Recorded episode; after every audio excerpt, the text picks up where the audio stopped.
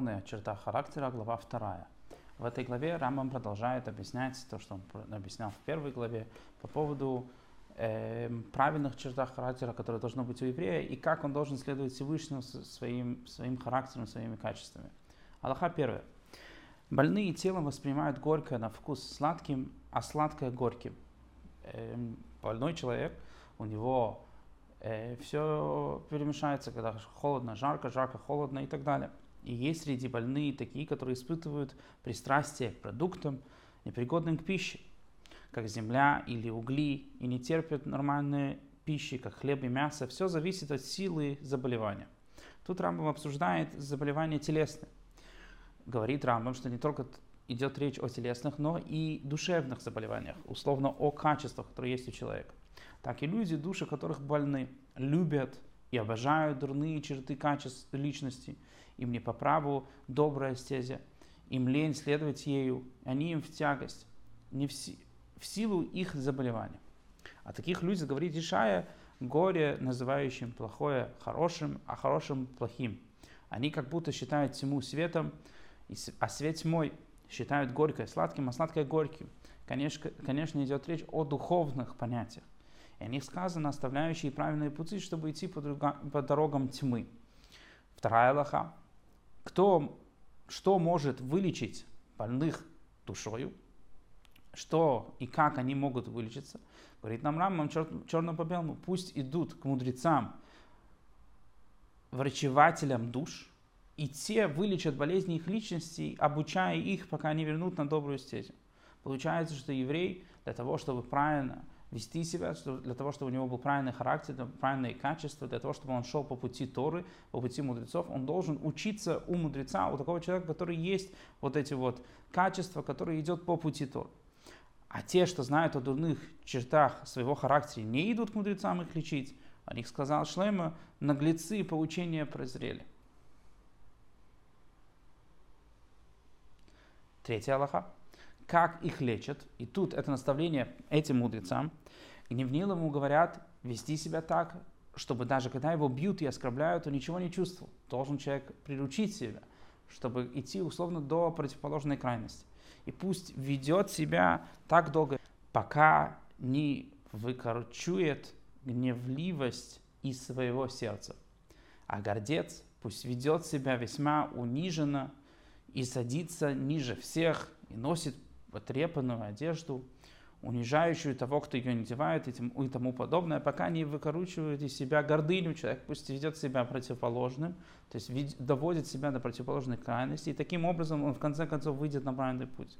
А затем пусть вернется к среднему пути, как Рам объяснял в предыдущей главе, который есть правильный путь, путь мудрецов, и когда вернется к среднему пути, пусть идет по нему во все дни свои, человек, который все-таки вернулся наконец-то к среднему пути, он должен стараться оставаться на этом среднем пути и не идти в никакие крайности. Четвертая Аллаха. Также пусть поступает со всеми остальными чертами характера. Если бы удален от одной, до одной крайности, удалить себя до другой крайности. И следует ей долгое время, пока не вернется к доброму пути.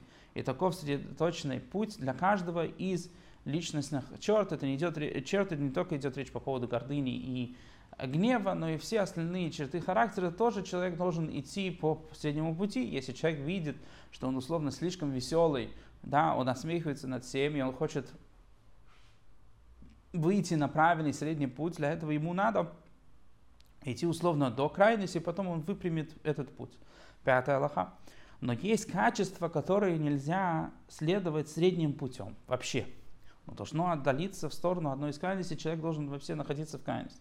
Например, гордыня. Когда недостаточно человеку быть просто скромным, он должен быть смиренным, очень скромным. Человек должен доходить до крайности и быть самым скромным человеком. Поэтому сказано об учителе нашем Мойше, очень скромный, а не сказано просто скромный. Почему? Потому что надо, чтобы человек был самым скромным. И по той же причине указали мудрецы, будь очень-очень смиренным. Говорят наши мудрецы, что хавишвал руах человек должен быть смиренным перед каждым человеком. И на самом деле по поводу Мойши Рабину объясняется, что Мойши Рабину говорил, что он смиренным перед каждым евреем, перед каждым человеком, потому что он считал, что каждый еврей смог сделать лучше, чем он. Еще сказали, что каждый, кто возвышает сердце свое, отрицает основу веры, как сказано, и возвысишь сердце свое, и забудешь Господа Бога твоего. Возвышение сердца, почему это такое, почему это такой грех, почему гордыня это такой грех, потому что человек условно таким образом он отвергает условно присутствие Всевышнего. Он считает, что он больше и условно нужнее, чем сам Творец. И поэтому вот эта вот черта характера, она из самых дурных. Еще сказали, что тот, в ком есть гордыня, даже малая ее доля, заслуживает отключения. Это первая из черт, черт характера, который говорит нам Рамбам, что ее должен, должен человек полностью искоренить. Шестая Аллаха. Еще гневливость. Очень плохая черта характера. И человеку следует отдалиться от нее к противоположной крайности и приучить себя не злиться даже на то, что, на что стоит злиться. Несмотря на то, что в предыдущей главе Рамбам говорил, что человек должен а, злиться, должен быть условно на правильном пути, на середине пути, и злиться только на те вещи, которые должны вызывать у человека гнев, тут Рама говорит, что на самом деле человек, который идет по, по пути Торы, должен вообще стараться совсем не гневиться. Другими словами, гнев это похоже на гордыню, это когда человек условно гневится из-за того, что что-то произошло, и он считает условно, что это должно было произойти, несмотря на то, что Всевышний владеет всем миром. И как много раз у решений, много раз у Э, наших мудрецов приводится идея того, что гнев это одна из самых э, плохих черт характера, которые есть у человека. Если хочет выказать, высказать строгость детям своим им и домочадцам или членам общины, то есть человек, который является э, отцом или руководителем общины, который хочет научить да, гневом, он хочет научить э, свою общину или своих детей правильному пути, если явить им свой гнев, чтобы исправились, Пусть делает вид, что гневится, чтобы они устыдились. Но внутренне останется спокоен, как то, кто в минуту гнева изображает огонь, огонь, а сам не злится. То есть пусть он поставит, условно поставит, э, э, как будто бы он гневится, как будто бы он очень сильно злится, но на самом деле он, не, он внутри он спокойный. Седьмая Аллаха. Говорили прежние мудрецы, каждый, кто злится, как будто поклоняется идолам. Как мы уже говорили, идея гнева – это человек, который не признает, что Всевышний э, руководит миром. И еще сказали, что тот, кто злится, если мудрец, он теряет мудрость свою. А если пророк, он теряет свой пророческий дар. И жизнь гневливых не жизнь. Говорят нам мудрецы, что человек, который гневится все время, он, он, у него нет а, спокойной жизни. Поэтому велели отделиться от гнева, пока не войдет в привычку не замечать даже вещи, способные разозлить. Таков добрый путь путь праведных. Их поносят, но они не позорят. Слышат оскорбления и не отвечают. Руководствуются любовью и радостью в страданиях. И они, говорит Писание, любящие его, как восходящее солнце в величии своем. И тут говорит, говорит Рамбам цитату из Геморы, э, а именно цитата из Геморы по поводу того, что человек, праведники, они должны условно эм, они должны уметь совладеть собой, они должны любить любого еврея, все время относиться к другим евреям а, с любовью, они, если их оскорбляют, то это только признак, условно, любви Всевышнего. Э, и таким образом, и таким образом э, когда на них приходят вот такие вот душевные, условно, страдания, они веселятся и радуются, потому что Всевышний, условно, их приближает. На самом деле, таким образом они э, раскрывают свою любовь ко Всевышнему. Восьмая Аллаха. Весь век человеку следует множить молчание и произносить только слова мудрости или же то, что необходимо для материальной жизни. Тут Рамбам переходит к следующей теме, и, собственно, Рамбам говорит, что надо, чтобы надо человек старался как можно меньше говорить. Говорили про Рава, ученики Рабиуда Анаси, это один из самых величайших мудрецов Геморы, что за, за все дни своей жизни он ни разу не произнес пустой фразы. Никогда не говорил «дворим бетелим» фразы просто так. А ведь из них состоят речи большинство людей. Большинство людей разговаривают просто пустяки, просто речи, которые не имеют отношения к действительности и к реальности. И даже в материальных нуждах не нужно говорить много. И на это сказали мудрецы, говоря, всякий умножающий речь приводит грех. Еще сказали, и нашел для тела ничего полезнее, молчание. Оба, цитаты, э, оба эти цитаты из, Миш, из Перкеа вот, и нашел для тела ничего полезнее молчания, идет речь про тело Торы. Девятая Аллаха. Словом мудреца в речах Торы и в речах мудрости пусть будет краткими, а смысл их глубокими. Не только когда человек говорит про Тору, но и также, когда человек говорит про, э, извините, когда человек говорит про слова материальности, он должен говорить как можно меньше. Но и когда человек говорит по поводу слова Торы, они должны быть краткие и должны быть глубокие, как и слова Мишны. Они тоже короткие и глубокие. Так повелели мудрецы, сказав, пусть всегда учит человек своих учеников краткими формулами. Если слов много, а смысла мало, то это глупость. И об этом сказано, ведь сон многозначителен, а речь глупца многословна, как написано в Когелет, как говорит нам Шлема Амелах. Десятый Аллаха. Ограда мудрости молчания. Человек, который больше молчит, это ограда для мудрости. Поэтому не нужно не спешить с ответом, не будь многословным, но обучать учеников разномерно и спокойно, без крика, без разл... разглагольствований. Об этом сказал Шлема. Мудрые говорят спокойно. И здесь наставление все на основе того, что написано в э, Перке А вот, что вообще изучение Торы и учеба в целом связано с молчанием и, э, и, и с, с сжатыми словами. Одиннадцатая Аллаха. Запрещено человеку брать в обычай лесть и заискивание. Другими словами, иногда бывает, что есть у человека необходимость кому-то немножко э, льстить. Условно приводится в Ткиморе известный пример того, что э, есть спор, когда танцуют и веселят невесту, что ей надо говорить. Говорить ей, что она красивая, или говорить, что, как она есть. Э, говорить ей, говорить э, жениху. Есть спор, Гилл и Шама, известный спор, что ей надо говорить. И, конечно же, Аллаха, как весь видел, который говорят, что надо говорить, что это невеста, она самая красивая и самая хорошая. И на самом деле бывает, что из- из-за Дарки Шолем, из-за, из-за мира, надо немножко менять, говорить вещи, которые не являются полной истиной, для того, чтобы создать мир. Но Рамбам тут говорит, что нельзя, чтобы это был обычай. Нельзя, чтобы это все время человек вел себя вот этой вот лестью.